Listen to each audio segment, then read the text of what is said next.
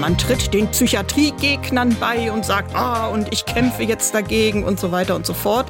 Die gibt es auch. Oder man sagt sich, ich mache alles besser und ich äh, versuche da jetzt selbst äh, das zu werden und dann habe ich mir eben vorgenommen, okay, ich studiere Medizin, ich werde selbst Psychiaterin und ich werde all das, was mich gestört hat, damals im Umgang mit meiner Mutter besser machen. Die blaue Couch, der preisgekrönte Radiotalk. Ein Bayern 1 Premium Podcast in der App der ARD Audiothek. Dort finden Sie zum Beispiel auch mehr Tipps für Ihren Alltag mit unserem Nachhaltigkeitspodcast Besser Leben. Und jetzt mehr gute Gespräche. Die blaue Couch auf Bayern 1 mit Dominique Knoll. Sie ist Fachärztin für Psychiatrie und Psychotherapie und Autorin und sie hat ein großes Herz für Idioten. Claudia Hochbrunn ist heute unser Gast. Hallo. Hallo. Frau Hochbrunn, das mit den Idioten, das müssen wir natürlich gleich mal aufklären. Ne? Sie haben nämlich ein Buch geschrieben, das heißt, ein Idiot kommt selten allein, wie sie Moralaposteln, miese Petras und anderen schwierigen Zeitgenossen Paroli bieten. Das ist sehr lustig geschrieben, aber auch ernsthaft. Also da lernen wir schon was. Was war denn beim Schreiben Ihre wichtigste Erkenntnis? Naja, also im Grunde, dass jeder auf die eine oder andere Weise auch ein Idiot ist, immer mhm. im Auge des Betrachters liegt es. Nur jeder ist eben eine Art unterschiedlicher Idiot oder hat bestimmte Anteile. Und wichtig ist eben, dass man nicht nur mit dem Finger auf andere zeigt, sondern dass man sich auch dabei immer selbst hinterfragt. Und deshalb habe ich auch ein Selbst Selbsttest mit drinne, dass man gucken kann, welche Anteile man selbst hat. Es geht eigentlich darum, Verständnis für andere zu haben, aber auch, wenn man auf Idioten trifft, wo man echt die Krise kriegt, dass man da dann auch ein paar Strategien an die Hand kriegt. Was kann ich tun, damit ich mit denen fertig werde. Mhm. Da gehen wir später natürlich noch näher drauf ein. Sie beschreiben da Idiotentypen, zum Beispiel den Moralapostel, den Märchenerzähler, den Nestbeschmutzer und so weiter. Welcher ist denn der alleranstrengendste Zeitgenosse? Für mich persönlich der Moralapostel. Weil? Weil ähm, der Moralapostel ist so scheinheilig. Dem Moralapostel geht es ja nicht um die hohe Moral, die er vor sich herträgt, sondern der will eigene Bedürfnisse befriedigt haben und ist zu feige, das selbst zu sagen, was er eigentlich will. Also schiebt er irgendeine besonders hohe Moral vor, mhm. um dann doch das zu kriegen, was er will. Eigentlich hält er sich nicht selber daran, aber er erwartet das von anderen. Ja, und eigentlich geht's nur um Macht. Und das finde ich immer, diese Scheinheilige, das kann ich gar nicht ab. Mhm, mhm. Also man muss da in Ihrem Buch dann wahrscheinlich auch schon ein bisschen die Hosen runterlassen mit diesem Selbsttest, weil ich könnte mir vorstellen, es kommt vor, dass man bei sich selbst Anteile entdeckt, die man bei anderen am allernervigsten findet. Ja, das kann durchaus möglich mhm. sein. Deshalb habe ich da mal so ein paar lustige Fragen. Das ist dann mit einem Augenzwinkern zu sehen. Also man sollte Humor haben und auch über sich selbst lachen können. Wenn man so ein bitter ernster Mensch ist und nicht humorvoll damit umgehen kann, dann kann man natürlich unter Umständen gekränkt sein. Sagen, ah, was für ein blödes Buch, schmeiße ich in die Ecke. Unverschämtheit dieser Autorin. Ganz furchtbarer Mensch, wie die über andere Leute redet. Das ist ein ziemlich untrügliches Zeichen dafür, dass man das Buch lesen sollte, ne? Gibt es denn einen Idiotentypen, an dem Sie persönlich sich trotz aller Erkenntnisse und trotz Ihres großen Wissens immer wieder die Zähne ausbeißen? Ach na ja, das kommt drauf an. Es kann rein theoretisch bei allen Idiotentypen je nach Ausprägung passieren und dann hilft es eigentlich auch nur noch, dass man sagt, okay, den kann ich nicht ändern, mhm. gehe ich ihm aus dem Weg oder akzeptiere ich das jetzt? Mhm. Frau Hochbrunn, wir haben Ihnen auch natürlich einen individuellen Bayern 1 Blaue Couch Lebenslauf geschrieben. Mhm. Den haben Sie schon vor der Nase liegen. Ja. Und möchte bitten, den mal vorzulesen und dann sprechen wir drüber. Okay. Ich heiße Claudia Hochbrunn und ich kenne die Abgründe der menschlichen Psyche schon seit meiner Kindheit. Mich fasziniert es, die Schrullen meiner Mitmenschen zu analysieren und zu verstehen, vor allem bei den schrägen, nervigen und unsympathischen Typen. Denn eigentlich wollen wir alle nur Anerkennung und Zuwendung. Geprägt haben mich mein lebenskluger Vater, meine Zeit im forensischen Maßregelvollzug und meine norddeutsche Heimat. Viele unerfüllte Träume habe ich nicht, denn ich gönne mir das, was ich haben will. Und ich habe das Glück, sagen zu können, was ich mir vorgenommen habe, habe ich erreicht. Mein Wunsch, Frieden auf der Welt und mehr Toleranz im Alltag gegenüber Andersdenkenden. Lieber einmal zu viel lächeln als einmal zu wenig. Und können Sie was damit anfangen? Ja, doch, da finde ich mich durchaus wieder. Wobei ich gerade gedacht habe, meine Zeit im forensischen Maßregelvollzug, ich selbst habe ja nie eingesessen. Ich habe die Leute ja behandelt. Stimmt, das klingt ein bisschen so. Müssen wir nochmal richtig stellen. Natürlich, Sie sind nie Patientin gewesen da. Meine Zeit als Ärztin Ja, hätte da genau. reingemisst, ne? aber wissen wir natürlich. Frau Hochbrunn, Sie sind 1969 in Hamburg geboren und aufgewachsen und Sie waren selber schon sehr früh in Ihrem Leben mit einer psychischen Erkrankung konfrontiert, die Ihrer Mutter, die litt unter einer Psychose. Können Sie sich denn noch daran erinnern, wann Sie als Mädchen bemerkt haben, Mensch, meine Mama, der geht's nicht gut, der ist, die ist krank? Nein, ich war noch zu klein, als es das erste Mal aufgetreten ist. Da bin ich in den Kindergarten gekommen und da war ich noch keine vier Jahre alt. Ich habe im Kindergarten dann erst meinen vierten Geburtstag gefeiert. Und ich erinnere mich aber noch daran, ich war dann im Kindergarten und die anderen Kinder, die waren gerade alle, als ich da abgegeben wurde, unterwegs zum Schwimmen. Da war nämlich so ein Kindergarten, dass man zweimal die Woche zum Schwimmen gegangen und hat das auch gelernt. Und dann kamen die wieder und äh, dann äh, habe ich gesagt, ja, ich bin hier und äh, ja, weil meine Mutter im Krankenhaus ist. Und dann fragten mich die Kindergärtnerinnen, warum meine Mutter im Krankenhaus ist. Und dann habe ich gesagt, weil sie krank ist. Und dann fragten die, ja, äh, was für eine Krankheit? Ja, und das wusste ich halt nicht. Ich wusste einfach nur, sie ist krank. Und für mich war lange Zeit eben für psychische Erkrankung deshalb einfach nur krank das Synonym. Und wann war der Moment in Ihrem Leben, als es losging, dass Sie das verstanden haben, was mit Ihrer Mutter ist? Da bin ich so acht, neun gewesen, genau. Und äh, da hatte sie wieder so einen Schub und da fühlte sie sich dann immer von allen verfolgt und hörte Stimmen aus dem Radio und so. Und da habe ich das begriffen und da ist mein Vater aber auch sehr gut damit umgegangen. Der hat gesagt, nee, das ist jetzt nur von außen äh, deine Mutter, von innen drinne ist sie das jetzt im Moment nicht, weil das die Krankheit so macht. Und das, was jetzt hier passiert, das hat mit ihr selbst nichts zu tun. Wenn sie wieder gesund ist, dann ist sie wieder genauso, wie sie mal war. Das heißt, in Ihrer Familie wurde von Seiten Ihres Vaters offen kommuniziert über diese Krankheit. Ja, Das ist ja auch ganz wichtig, glaube ich, ne? Ja, also mit mir sowieso immer offen und er hat es am Anfang auch mit der Umwelt offen gemacht, aber dann hat er irgendwann damit aufgehört und gar nicht mehr drüber geredet, weil man muss bedenken, ich bin ja Jahrgang 69 und das ist Anfang der 70er Jahre gewesen. Ja, und da waren einige von den Psychiatern eben noch nicht von dieser neuen Psychiatriebewegung der 68er, sondern die waren noch, um es mal so zu sagen, von Adolf übrig geblieben und es waren zu der Zeit tatsächlich noch etliche Psychiater im Dienst, die noch unter den Nazis tätig waren. Und das hat man dann in der Art des Umgangs mit psychisch Kranken gemerkt. Wie wurde Ihre Mutter denn damals therapiert? Sie haben gerade schon gesagt, das waren die 70er Jahre. Das war ja sicherlich alles ganz anders als heute. Wir hatten das Glück, also damals waren schon die ersten Antipsychotika in Umlauf, Haloperidol, Handelsname Haldol. Und das war so jahrelang das Standardmedikament. Das habe ich selber noch verordnet, als ich angefangen habe, als junge Ärztin zu arbeiten. Man muss ja wissen, bei einer Psychose, da gibt es einfach im Gehirn Dopaminüberschuss und dadurch werden verschiedene Zentren im Gehirn falsch gepolt. Und dann zum Beispiel das Hörzentrum wird irgendwie aktiviert. Man hat heutzutage in der neueren Zeit da auch mal so Untersuchungen gemacht im CT, dass man tatsächlich sieht, wer sagt, er hört Stimmen, da ist wirklich das Hörzentrum aktiviert. Deshalb kann man es den Leuten auch nicht ausreden. Das geht nicht. Man muss dafür sorgen, dass diese Halluzinationen dann verschwinden und dass diese Fehlreize im Gehirn unterbunden werden. Und das passiert mit Medikamenten. Und wenn man diese Medikamente nimmt, dann verschwindet das auch wieder. Und dann wird's besser und dann werden die Leute innerhalb von ein paar Wochen auch wieder normal. Und die haben allerdings Nebenwirkungen. Haloperidol hatte immer so als Nebenwirkung das sogenannte Parkinsonoid, dass die Leute einen kleinschrittigen Gang haben und sich sehr eingebunden fühlen. Und deshalb mochten die Leute das auch nicht so gerne. Also meine Mutter hatte Glück, die hatte nicht so doll diese Nebenwirkung, die hat's ganz gut vertragen und war dann aber doch auch immer wieder froh, wenn sie es nach einer Zeit absetzen konnte. Sie haben gerade schon von Schüben gesprochen. Das heißt, das war immer eine Zeit und dann wurde sie therapiert mit Medikamenten und dann war sie wieder komplett gesund und normal. Ja, und das kam dann aber manchmal immer, wenn sie Belastungen hatte, äh, dann neigte sie dazu, dass es dann wieder kam. Und ja. Es ist ja ganz schwierig für ein Kind mit einem kranken Elternteil, weil man sich natürlich anders zu einer Mutter verhält, wenn sie krank ist. Man will keinen zusätzlichen Stress machen, man will brav und gefällig sein. Inwiefern hat sie das denn geprägt?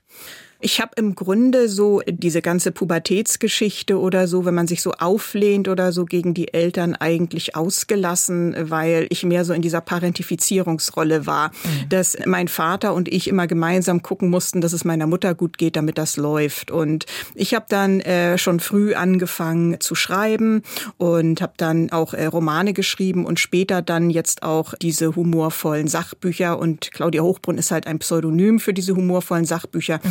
Das habe ich gewählt, damit nicht Patienten von mir dann denken, oh, jetzt schreibt sie irgendwas über mich oder so. Mhm. Ich weiß ja, wie Leute denken, die paranoid sind. Das ja, kenne ich ja. ja. Und da bin ich dann eher vorsichtig und habe deshalb da entsprechend das so gehandhabt.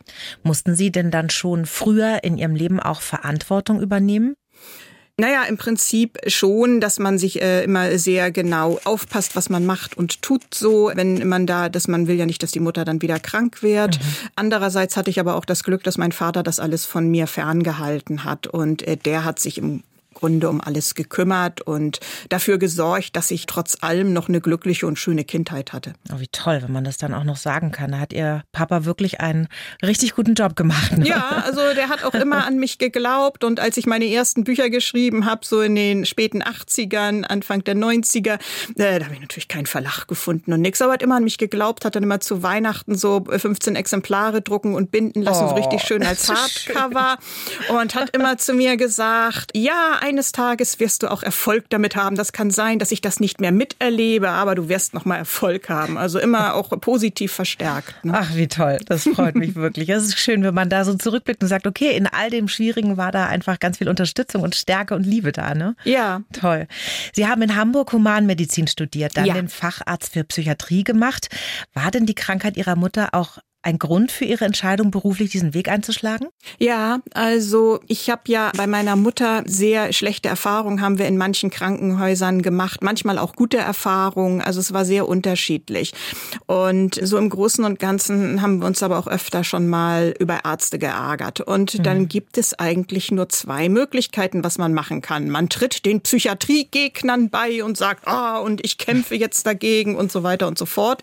Die gibt es auch. Oder man sagt sich, ich mache alles besser und ich versuche da jetzt selbst das zu werden und dann habe ich mir eben vorgenommen, okay, ich studiere Medizin, ich werde selbst Psychiaterin und ich werde all das, was mich gestört hat, damals im Umgang mit meiner Mutter besser machen.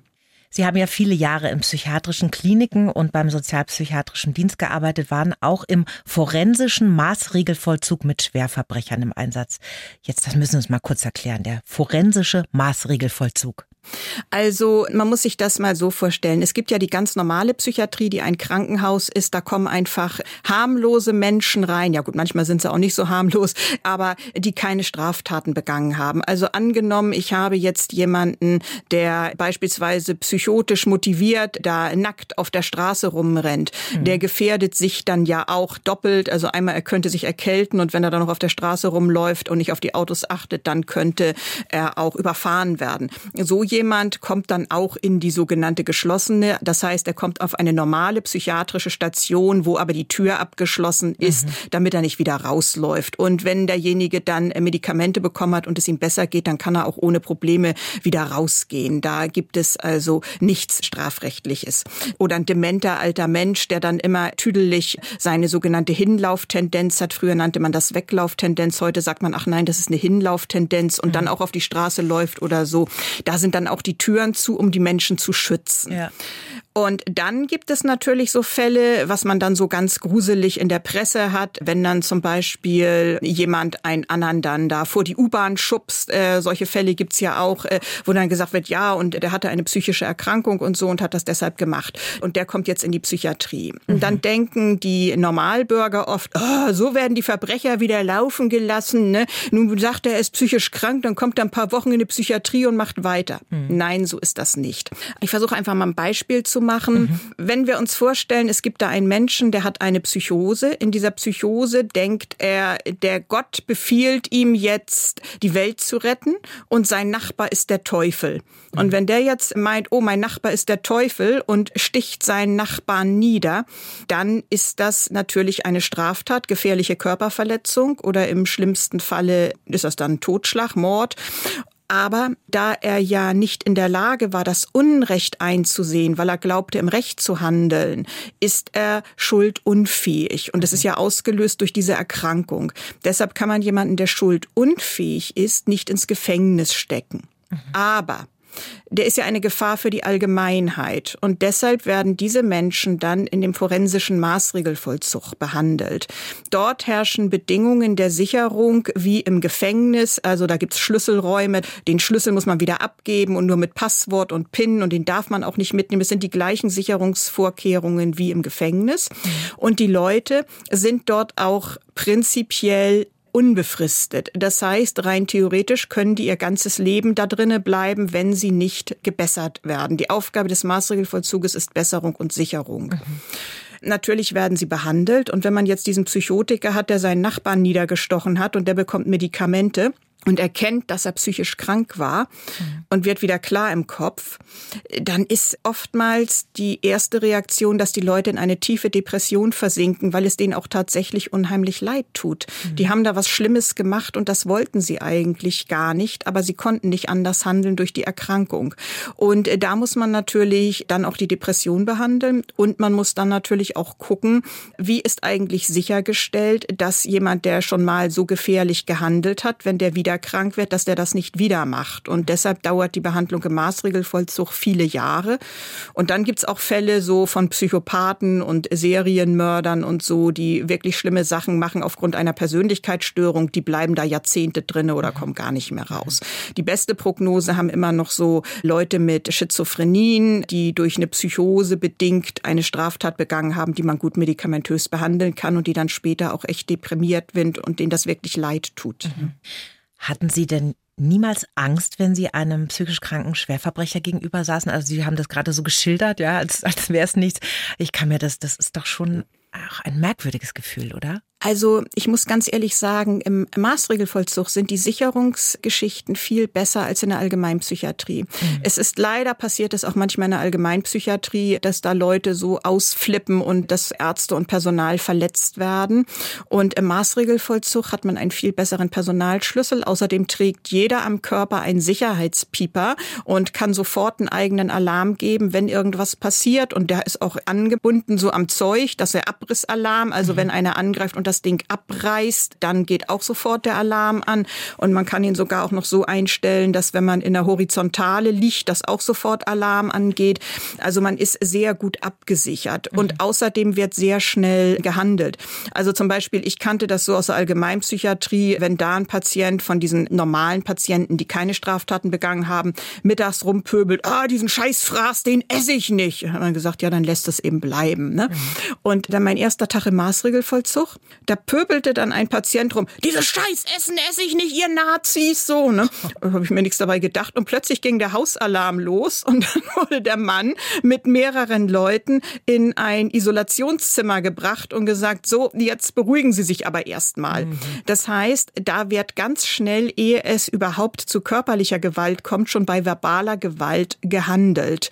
Und äh, das wissen die Patienten. Und sie wissen auch, sie haben Privilegien und wenn sie dann sich schlecht benehmen, benehmen oder gar jemanden angreifen, dann verlieren sie diese Privilegien auch wieder. Das heißt, man ist am Anfang auf der Aufnahmestation und später kommt man auf die Wohnstation und da hat man eigenen Fernseher, wenn man Einzelzimmer hat oder auch im Doppelzimmer und dann wollen alle immer irgendwann Einzelzimmer und nur wenn man sich halt gut führt und an die Regeln hält, bekommt man das und nur wenn man das hinkriegt, kann man irgendwann auch entlassen werden. Und wer das nicht hinkriegt, der pendelt halt immer zwischen Aufnahmestation und Subakutstation und schafft das nie auf die Wohnstation. Situation. Mhm. Waren Sie denn jemals in einer gefährlichen Situation in Ihrem Berufsleben? Nein. Hm. Ich glaube, das liegt auch daran, weil ich eben von frühester Kindheit aus schon sehr feinfühlige Antennen dafür hatte, wenn jemand sich plötzlich anders verhält als normal. Mhm. Im Maßregelvollzug ist mir nie etwas passiert und in der Allgemeinpsychiatrie, da gab es eine Situation, da war eine Frau aufgenommen worden und dann kam ihr Ehemann, der kein Patient war und der wollte unbedingt zu seiner Frau und habe ich gesagt, nee, da können Sie jetzt nicht hin, Sie müssen sich jetzt einen Moment gedulden. Mhm. Da wollte der mir an den Kragen gehen und von hinten unsere Ober Schwester, fassen Sie meine Ärzte nicht an und zog ihn an den Schultern zurück und schmiss ihn regelrecht von der Station. Die kümmert sich ums Personal, die genau, Frau. ja, wir hatten ein gutes Betriebsklima Ja. und das ist auch sehr wichtig, weil man da als Team zusammenarbeitet. Also es ist das Behandlungsteam und da ist es nicht so wichtig, welche Funktion einer hat, ob jetzt Arzt oder Pflegekraft oder Ergotherapeut oder was auch immer, sondern wichtig ist, dass man das als Gesamtheit betrachtet und jeder ist gleich wichtig, aber jeder hat unterschiedliche Aufgaben und natürlich gibt es auch Hierarchien und natürlich entscheide ich als Ärztin, welche Medikamente derjenige kriegt. Aber wenn zum Beispiel Pflegekraft zu mir gekommen ist und gesagt hat, ja, der wird schon wieder sehr unruhig, dem würde ich gerne mal was geben. Dann habe ich auch gesagt, ja gut, gucke ich mir an oder was ist los und dann bin ich da auch drauf eingegangen, habe gesagt, ja, hast recht, machen wir mal so. Oder ich habe manchmal auch gesagt, nee, in diesem Fall eben nicht, aber dann habe ich sehr genau erklärt, warum nicht, damit das auch nachvollziehbar war. Also Frau Hochbrunn, Sie haben sich wirklich ausgiebig mit der menschlichen Psyche beschäftigt, sehr viele Erkenntnisse gewonnen und einen Teil davon in dieses wunderbare Buch gepackt. Ein Idiot kommt selten allein. Und da teilen sie schwierige Menschen in Typen ein. Wir haben vorhin schon kurz drüber gesprochen und geben dann aber, und das ist natürlich ganz wichtig, Tipps, wie wir mit diesen Typen auch umgehen können. Zum Beispiel der Märchenerzähler. Lassen Sie uns doch auf den jetzt mal ein bisschen tiefer einsteigen. Oder die Märchenerzählerin natürlich, ne, weil das gibt's ja genauso. Was macht denn solche Personen aus? Ja, also der Märchenerzähler, der unterscheidet sich ja noch in zwei Untertypen. Die Märchentante habe ich es genannt, kann man auch Märchenonkel, wenn man brav gendert, oder den Aufschneider oder die Aufschneiderin. Und der Unterschied ist halt der, die Märchentante ist eigentlich eher so ein bisschen gutmütig, die erfindet Geschichten und redet und redet, um Aufmerksamkeit zu haben und im Mittelpunkt zu stehen. Also sowas kennt ja jeder irgendwie, dass man da irgendeine Verwandte oder einen Verwandten hat, wenn man dann da ist auf einer Familienfeier und dann werden Stories erzählt, manchmal amüsant, aber oft genug so stinklangweilig, dass alle sich immer heimlich schon wieder aus dem Raum verschleichen, nur noch irgendwie zwei letzte Mohikaner sind übrig und hören zu. Und die möchte einfach Aufmerksamkeit. Und dann gibt's den Aufschneider. Und der Aufschneider, das ist halt ein Angeber, der möchte nicht nur Aufmerksamkeit, der möchte auch Bewunderung. Und das Problem ist also, der Aufschneider, der sagt dann auch immer gerne, ja, ja, klar, kriege ich alles hin und so. Und am Ende klappt das dann doch nicht. Aber er ist dann immer so geschickt, anderen dafür die Schuld zu geben, wenn es nicht klappt.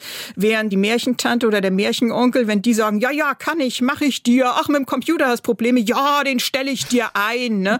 Lassen Sie nie einen Märchenonkel an Ihren Computer, der funktioniert danach nicht mehr. Ne?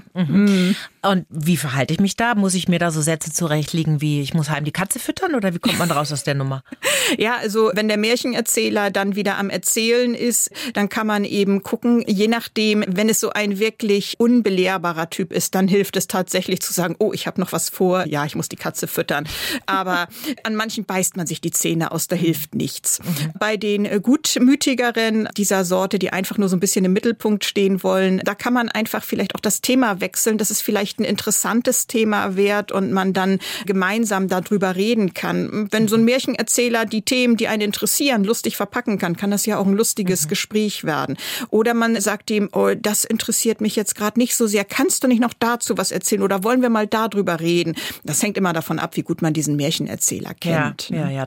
Das Problem ist halt, dass diese Menschen ja oft auch nur von sich sprechen. Ne? Also Ja. da findet ja keine Interaktion statt, Ja. sondern die sind nur am Senden. Genau. Und dann ist irgendwo so der Punkt, dass man sich dann auch lieb und nett zurückzieht und sagt, ja, ich muss die Katze füttern. Aber du hast doch gar keine Katze. Ja, aber ich muss sie trotzdem füttern. Vielleicht können wir Katze durch Hund ersetzen oder Ja. sowas, sonst wird es durchschaubar jetzt. Genau. Ganz spannend finde ich ja auch den übertriebenen Optimisten, die übertriebene Optimistin, weil da gibt's nämlich äh, Rückschlüsse in die Kindheit. Ne? Das fand ich super interessant. Ja, also da habe ich auch so ein bisschen von mir selbst gezehrt, also weil ich auch solche Anteile habe. Der übertriebene Optimist, der versucht immer in allem das Positive zu sehen. Und das Positive ist ja im Grunde auch eine gute Sache, nur wenn er es übertreibt und äh, zu viel wird, weil er gar nichts Negatives mehr sehen will, dann kann er seinen Mitmenschen auch schon manchmal auf den Keks gehen. Also stellen wir uns mal vor, der hat nicht so viel Empathie und irgendjemand, der hatte einen schweren Schlaganfall und ja, er kann jetzt nicht mehr in sein Bad kommen und das Bad muss umgebaut werden. Dann wird wird so ein übertriebener Optimist sagen, ja, sieh das doch mal positiv. Das ist doch schön, dass du jetzt ein neues Bad kriegst. Man muss immer so im Guten gucken. Dazu ist er unter Umständen zu dem Zeitpunkt noch nicht in der Lage, das so mhm. positiv zu sehen. Andererseits können so übertriebene Optimisten, wenn sie Freunde haben, die ihren Humor teilen, da auch ganz hilfreich sein, weil die dann in schwierigen Situationen, wenn sie das so scherzhaft machen und der andere weiß, dass das ein Spaß ist, dass man dann auch mal gemeinsam über irgendwas lachen kann, auch wenn es eigentlich sehr traurig ist. Mhm. Da gibt es so ein Beispiel. Ich habe eine gute Freundin und bei der wurde dann Krebs festgestellt und sie wurde dann Erwerbsminderungsrentnerin und so. Mhm. Und dann habe ich zu ihr auch mal, weil die kennt mich auch seit meiner Kindheit und wir können da so spaßhaft sein, wie gesagt, na ja, zuerst habe ich sie natürlich auch getröstet und immer ganz viel für sie da gewesen. Und als sie sich langsam stabilisiert hat und wir dann mal irgendwann zusammen in einem Weinlokal waren, da sagte ich dann so zu ihr, ja, aber eigentlich musst du es auch mal positiv sehen. Ne? Eigentlich hast du jetzt erreicht, was du wolltest. Du kannst jetzt hier schön an der Ostsee im Weinlokal sitzen und musst nie wieder dir Gedanken um Arbeit machen und hast ja hier so einen schönen Tag. Und da sagt sie, ja, das stimmt. Äh, mhm. Äh, eigentlich ist das so Lebensqualität, Erfüllung durch Krebs, haben wir dann so rumgewitzt. Ich glaube, ganz entscheidend ist wirklich, wie ja. nahe bin ich dem ja. Menschen, wie lange sind wir verbunden und wie tief sind wir verbunden ja. und hat der einen Humor, der mit meinem schwingt. Genau, ne? das ist das Entscheidende. Und wenn jemand diesen Humor nicht hat und demjenigen die Empathie fehlt und er sowas sagt, dann kränkt er jemanden natürlich ganz massiv. Das geht dann gar nicht. Das kann völlig in die Hose gehen. Ja. Und diese übertriebenen Optimisten, die nehmen das tatsächlich schon Huckepack aus ihrer Kindheit mit, weil sie das gelernt haben. Ne? Ja, Mhm, mhm. Und das war bei Ihnen auch so mit Ihrer Mutter? Ja, genau. Dass Sie einfach gelernt haben, denk positiv, das ja. wird, die Sonne wird wieder scheinen und das nimmt man dann als Mindset einfach mit ins Leben. Genau, und man muss halt aufpassen. Also ich habe jetzt das Glück gehabt, dass ich eben meinen Vater als stabilisierenden Faktor hatte und diese ganze Empathie und so mitgeliefert bekommen habe, aber manchen, denen fehlt das dann eben und die werden dann so mit ihrem Optimismus so übertrieben, dass es manche mhm. dann auch kränken kann. Ja, und ich habe auch immer das Gefühl bei Menschen, die so, ich nenne es immer toxisch positiv denken, ja. dass ich das Gefühl habe, die spüren sich gar nicht so richtig. Genau. Ne? Mhm. Mhm. Missionar, Fanatiker, Mitläufer, Feigling, das sind auch Typen von Idioten und dann gibt es auch immer ein Kapitel für den richtigen Umgang mit diesen Menschen und über all dem steht für Sie das große Wort Kommunikation und Verständnis. Warum ist Ihnen das so wichtig? Ja, weil die meisten Probleme von Menschen entstehen ja durch Missverständnisse oder weil man nicht bereit ist, sich mal in den anderen hineinzuversetzen und zu gucken, was ist das Bedürfnis des anderen, dass er sich so verhält. Grundsätzlich, wenn uns jemand komisch vorkommt, ehe wir uns unserem Ärger hingeben, vielleicht zwei Schritte zurückgehen und mal überlegen, warum verhält der sich so? Oder was habe ich vielleicht auch unbewusst in ihm ausgelöst, dann kann man dadurch unter Umständen schon viele Konflikte ausräumen, wenn man einfach kritisch hinterfragt oder wenn man sich einfach anschaut, welches Bedürfnis hat dieser Mensch, welches tiefe innere Bedürfnis, das nicht erfüllt wurde, dass er sich so verhält? Und habe ich die Chance, ihm dieses Bedürfnis zu erfüllen? Falls ja, kann ich es ausprobieren, vielleicht können wir uns dann gut verstehen. Und falls nein, dann sind wir vielleicht inkompatibel und sollten uns aus dem Weg gehen. Mhm. Es ist ja, es lebt sich ja so wahnsinnig gut, ne, in dieser Haltung, alles deppen außer ich mhm. und ich weiß es eh besser.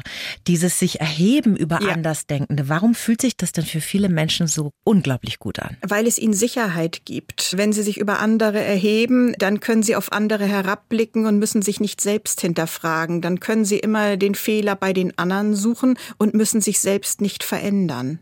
Wenn man aber sagt, ja, vielleicht liegt es auch an mir, dann muss man sich unter Umständen verändern und von liebgewonnenen Gewohnheiten Abschied nehmen. Dann ist es nicht mehr so bequem. Es ist viel bequemer, andere zu entwerten. Mhm. Aber die Voraussetzung ist natürlich dann wieder Kommunikation. Ne? Wenn ich mit anderen in den Austausch gehe, dann das ist die Möglichkeit, diese Haltung auch zu verlassen. Aber da musst du natürlich über ein Stöckchen hüpfen. Genau.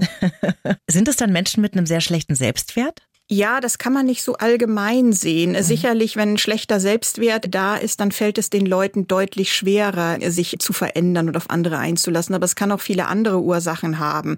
Also einfach das Gefühl zu haben, man will die Kontrolle über sein Leben behalten. Man will jetzt nichts verändern. Man hat mit Mühe und Not bestimmte Dinge erreicht und die will man jetzt nicht loslassen, weil man vielleicht auch lange dafür gekämpft hat, sie zu bekommen. Mhm. Das ist ja sicherlich auch immer so ähnlich wie dieser Generationenkampf, wenn die alte Generation Generation so ihre Jugend hinter sich hat und nun endlich das genießen will, wo sie so lange darauf hingearbeitet hat, sich die Welt zu machen, wie sie ihnen gefällt. Und dann kommt die junge Generation und sieht das ganz anders und will wieder alles umkrempeln. Mhm, mh. Abgrenzung ist ja auch so ein riesengroßes Thema und das ist mir dann gleich in den Kopf gekommen, als ich durch ihr Buch gelesen habe, weil sie plädieren für Kommunikation und auch für Verständnis, aber auf der anderen Seite gibt es ja irgendwann auch mal einen Moment, wo ich mich gegen diese Idioten auch mal abgrenzen muss. Wie finde ich das denn raus? Wenn man merkt, dass die Strategien der Empathie und des Verständnisses nicht fruchten und nichts nützen und derjenige überhaupt nicht bereit ist, irgendwie darauf einzugehen, dann muss man sich abgrenzen. Denn das ist ja eine gegenseitige Sache. Also angenommen, wir haben jetzt zwei Leute, die sich immer eine Plünnen haben, beide haben jetzt das Buch gelesen und nehmen sich beide vor, ah ja, vielleicht sollte ich auch mal bei mir gucken. Dann kann es sein, dass die sich plötzlich vielleicht ganz gut verstehen. Aber wenn man jemanden hat, der meint, er hat die Weisheit mit Löffeln gefressen und alles andere ist sowieso Blödsinn und er fängt an, einen zu entwerten, egal was man sagt, oder fängt immer an mit Ja, aber und so, dann hat es keinen Sinn. Mhm dieses sich erheben über Andersdenkende, wir haben gerade schon drüber gesprochen, welche Rolle spielen denn dabei die sozialen Medien, das böse Internet?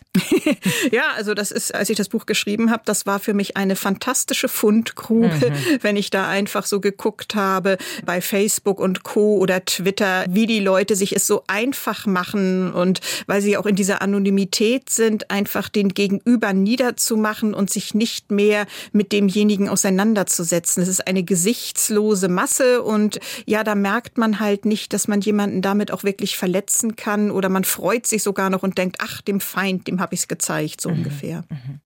Ist das eigentlich was Männliches, sich über andere Menschen mit anderen Ansichten zu erheben? Nein, das ist etwas allgemeinmenschliches. Mhm. mhm. Also unter Fanatikern findet man genauso viele Männer und Frauen und ich habe jetzt nicht so viele diverse im Bekanntenkreis, aber ich denke auch unter denen wird das so mhm. sein. Mhm. Gibt es denn da überhaupt Unterschiede zwischen Mann und Frau bei der Häufigkeit der Idiotentypen, die Sie in Ihrem Buch beschreiben? Also gibt es zum Beispiel mehr männliche Märchenerzähler als weibliche oder so? Kann man das sagen? Das kann man eigentlich nicht so ohne weiteres sagen. Also ich denke, es gibt mehr männliche Aufschneider. Bei den Märchenerzählern, also es gibt auch Märchenonkel und Märchentante, da würde ich sagen, das ist so ziemlich gleich. Mhm. Aber der Aufschneider, das ist eher klassisch männlich mhm. und ja, die anderen, die sind eigentlich relativ gleich. Wobei Fanatiker gibt's wahrscheinlich auch mehr Männer. Aber ich denke, das gleicht sich ziemlich aus. Also fast Gleichberechtigung im Idiotenland. Ist genau. Sie sagen ja, in jedem von uns schlummert anteilig so ein schwieriger Zeitgenosse. Ja. Welcher ist es denn bei Ihnen? Naja, also ich denke, der übertriebene Optimist schlummert bei mhm. mir mit drinnen. Ne? Mhm. mhm. Und das war's dann schon? Ja, also. Ich denke, äh, wir müssen jetzt mal gucken. Also vielleicht, wenn ich Bücher schreibe, habe ich vielleicht auch Anteile vom Märchenerzähler. Ne? Also, Aber eine gute Märchenerzählerin. Ja, es muss ja auch nicht alles immer sagen. negativ sein. Man kann es ja auch positiv sehen. Also sicherlich habe ich vielleicht auch manchmal Anteile vom Mitläufer, wenn ich keine Lust habe, mich dann wieder mit irgendjemandem da auseinanderzusetzen und so. Mhm, ja. Mhm. Sie arbeiten heute ja nicht mehr in der Psychiatrie. War Ihnen das doch dann mal irgendwann alles zu viel? Ja, also irgendwann habe ich mir gesagt, gesagt, so viele Jahre an der Front, das reicht. Und das hatte dann, zuletzt hatte ich beim sozialpsychiatrischen Dienst, bevor ich jetzt als ärztliche Gutachterin tätig wurde, gearbeitet. Und da hatten wir viel zu wenig Personal. Und wenn man dann zu Leuten nach Hause muss und gucken muss, die psychisch auffällig sind, das kann zum Teil auch schon mal gefährlich sein. Und mhm. eigentlich war immer vorgesehen, dass man zu zweit fährt. Und wenn es dann zu wenig gibt und man alleine ist, dann habe ich immer schon bei der Polizei angerufen und den bürgernahen Beamten gebeten, ob der mitkommen kann und so. Das war mir nachher einfach, muss ich sagen, wegen des Personalmangels auch schon zu gefährlich. Man kann es im Radio nicht sehen, aber ich schüttle den Kopf. Es ist wirklich, das ärgert einen schon wahnsinnig, ne? Dass es da dann auch so eine krasse Personalnot gibt. Ja. Oh Mann. Sie arbeiten jetzt als ärztliche Gutachterin und Autorin. Natürlich fehlt Ihnen denn dieser Patientenkontakt auch manchmal? Naja, ich lese ja in den Gutachten dann, wenn ich die Unterlagen dazu lese, auch allerhand interessante Geschichten. Mhm. Und manchmal denke ich mir, Gott sei Dank, dass ich mir das nicht live angucken mhm. musste. Mhm. Also nein, es fehlt mir jetzt nicht. Also Sie sind dann jetzt die Person, die entscheidet, ob ein psychisch kranker Straftäter irgendwann rauskommt. Das mache ich im Moment jetzt nicht nee. mehr. Das wären so Lockerungsgutachten. Also ich mache jetzt eher so Gutachten, wo es um Geschichten geht, welche Krankenhausaufenthalte für ganz normale Patienten, ob das angemessen ist mhm. und solche okay. Dinge. Okay. Mhm. Wie grenzt man sich denn eigentlich ab als Ärztin, wenn man so viel mit psychisch kranken Menschen arbeitet? Also hat man da eine Routine, geht man da nach Hause und trinkt jeden Abend erstmal eine halbe Flasche Rotwein oder was haben Sie da für Strategien entwickelt im Laufe der Jahre? Ja, also ich habe so als Strategie entwickelt, dass ich nebenher eben auch Romane geschrieben habe und dass ich mich dann in eigene Fantasiewelten reingebracht habe, eben dass ich mit Freunden was unternehme und ja, dass ich gucke, dass ich mich auch ablenke, mir was Gutes tue und nicht ständig immer immer dann an die Arbeit denke. Oder wenn ich an die Arbeit denke, dann manchmal das auch eben so verarbeite, dass man an die Anekdoten denkt und was auch lustig war oder so. Mhm, mh. Haben Sie so eine lustige Anekdote auch für uns? Wir wollen mal ein bisschen mitkichern mit Ihnen. Ja, eine lustige Anekdote habe ich, die mir so gerade spontan einfällt. Da war ich noch im praktischen Jahr und wir waren in der Chirurgie und da kam dann von der Psychiatrie her, da hatte jemand Probleme mit seinem Fuß und der kam zusammen mit seiner Tochter und die hatte eine Schizophrenie und der Vater war dement und die Tochter bildete sich ein, ihr Vater ist der König von Preußen. Und dann fragten wir die Tochter, weil sie als Begleitperson dann für ihn da war, ja, in welcher Krankenkasse ist ihr Vater denn? Ja, muss er denn in einer Krankenkasse sein? Er ist doch König. Mhm. Äh, sagte ich, ja, also doch als König auch. Äh, Bismarck hat das eingeführt, dass jeder in einer Krankenkasse sein muss. Also da wird auch der König von Preußen nicht ausgenommen. Was meinen Sie denn, in welcher könnte er sein? Hm, sagte ich, na ja, in der königlich-preußischen vielleicht. Hm, okay, und dann haben wir mal ein bisschen recherchiert und festgestellt, er war gar kein König, er war nämlich in der AOK. Darüber darf man dann auch mal lachen, ja, oder? Man darf immer mit Patienten lachen. Wir haben ja nicht über sie gelacht, sondern über diese Situation. Also, weil das war irgendwie so rührig und nett. Und was mir immer schon damals auch wichtig war, man muss die Patienten dort abholen, wo sie sind. Mhm. Man muss mit ihnen also direkt auf der gleichen Ebene reden und nicht sagen, ach, nun tüdeln Sie nicht rum, Ihr Vater ist kein König mhm. und so, sondern man darf auch ruhig da erstmal so drauf eingehen. Ja, das ist ja wie mit demenzkranken Menschen auch. Ich bin zu Gast in deiner Welt, weil du kannst nicht in meine kommen, ne? Mhm. Ja. Sie schreiben gerade einen neuen historischen Roman, habe ich ja. gehört. Ja. Worum geht's denn so? Ja, also das ist dann unter meinem Realnamen, den wollte ich jetzt hier, nee. wenn es für Werbung schön wäre, nicht öffnen. Aber ja, da geht es in den 20er Jahren auch in Hamburg um eine Psychoanalytikerin, die zusammen mit einem Kriminalkommissar so erste Geschichten des Vorläufers des Profilings erfindet. Oh, das ist ja spannend. Können Sie denn den Titel schon sagen, weil dann können die Leute den googeln? Nee, da das Buch noch geschrieben Ach, wird, ist das erst nur ein Arbeitstitel und man muss immer so aufpassen, weil unter den Verlagen klauen die Leute sich auch ah. noch die ah. Titel. Das habe ich mal erlebt mit einer Autorenkollegin, die hatte bei einem Verlag ein Exposé und so gemacht und das hatte einen Titel und dann haben sie das aber ihrem Agenten abgesagt und aber sofort den Titel dann schützen lassen bei mhm. Titelschutz und der ist dann für ein sehr bekanntes Buch genommen worden, was auch auf die Bestsellerliste kam, weil die den oh. Titel einfach so toll fanden. Also Titeldiebstahl, wenn es noch nicht irgendwie mit Titelschutz Datenschutz ist oder so, mhm. der ist weit verbreitet. Gut, dann bleibt das ein Überraschungsei und dann müssen Sie halt nochmal wiederkommen, Frau Hoch. Genau. Und so ist es. Zum Schluss eine Frage, die ich jedem Gast hier stelle. Was würden Sie Ihrem 20-jährigen Ich aus heutiger Sicht gerne sagen? mach alles so, wie du es gemacht hast, völlig richtig. no regrets. Bin ich einverstanden. Ja. Frau Hochbrunn, vielen Dank, dass Sie da waren, dass Sie sich Zeit genommen haben für unsere blaue Couch und ich wünsche Ihnen alles Gute. Vielen Dank, dass ich da sein durfte. Die Bayern 1 Premium Podcasts. Zu jeder Zeit, an jedem Ort. In der App der ARD Audiothek und auf bayern1.de. Bayern 1 gehört ins Leben.